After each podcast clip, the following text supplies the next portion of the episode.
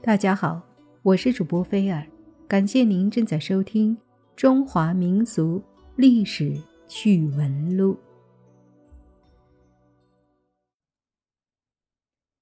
有句话叫做“聪明一世，糊涂一时”。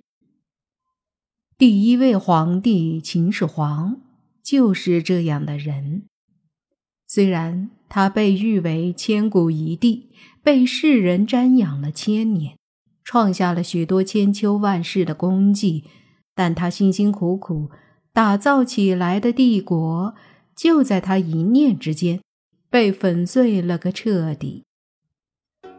史书记载，秦始皇临终前是写过一份遗诏的。这份遗诏是关于公子扶苏继位的事儿。可惜的是，这份遗诏最终没有送出去。公子扶苏没有当上皇帝，秦朝落入了秦二世胡亥手里。一切之所以会发展成这个样子。都是因为秦始皇生前十分器重的两位元老级大臣，这就是赵高和李斯。这两个人是秦始皇最信任的臣子，但他们却在秦始皇死后篡改了遗诏，假诏命令扶苏自杀，将秦始皇第十八子胡亥拥立为新皇帝。公子扶苏是秦始皇的长子，他素有贤名，在民间也拥有很高的声望。史书对他的评价是：扶苏为人仁，刚毅而无勇，信仁而愤世。秦始皇十分喜爱这个长子，时常对他委以重任。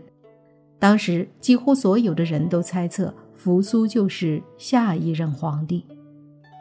但是，扶苏不支持秦始皇大杀特杀的政治风格，经常劝谏始皇，所以秦始皇一直都没能真正下决心封他为太子，而是一直派他出去历练。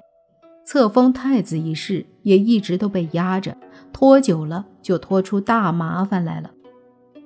公元前二一二年。秦始皇活埋了四百多位儒生术士，因为这件事，父子俩大吵了一架。秦始皇一怒之下，就把扶苏派到了上郡，命他监督大将军孟恬的军队，协助孟恬修筑万里长城，以抵御北方游牧民族匈奴。两年之后，秦始皇再次巡行天下。行至沙丘的时候，突然病重。秦始皇就让中车府令赵高写一封遗诏给扶苏，内容是让扶苏把军权交给孟恬，赶快回咸阳主持父王的丧事和登基事宜。遗诏已经封好了，但还没来得及送出去，始皇就驾崩了。赵高素来与扶苏的政见不合，他担心扶苏继位之后会对自己不利，便压下了诏书，隐瞒始皇去世的消息，说服了丞相李斯与自己一起拥立始皇的小儿子胡亥为帝。将李斯拉到自己的阵营之后，赵高就给扶苏写了一份假的诏书，让扶苏自杀。同时，他们还写了一份假的遗诏，立胡亥为太子。扶苏收到诏书以后，非常的伤心。他不知道始皇已死，以为真的是父亲要让自己死，二话不说就乖乖的跑去自杀了。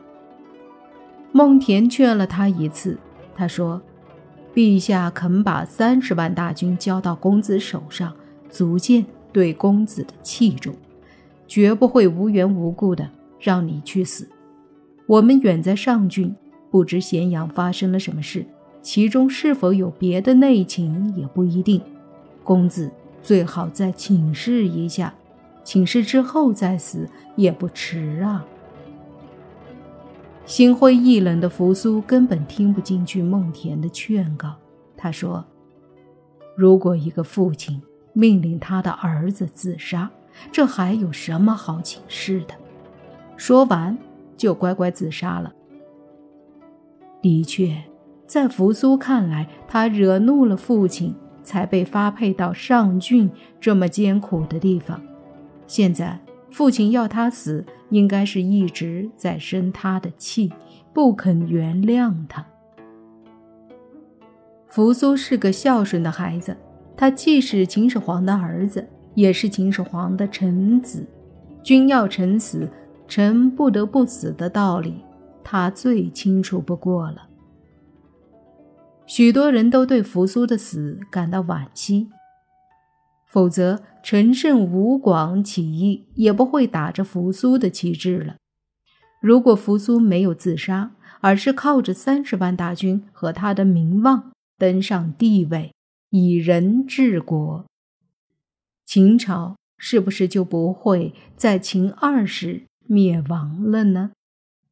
中国自秦以后的历史是不是就应该改写了呢？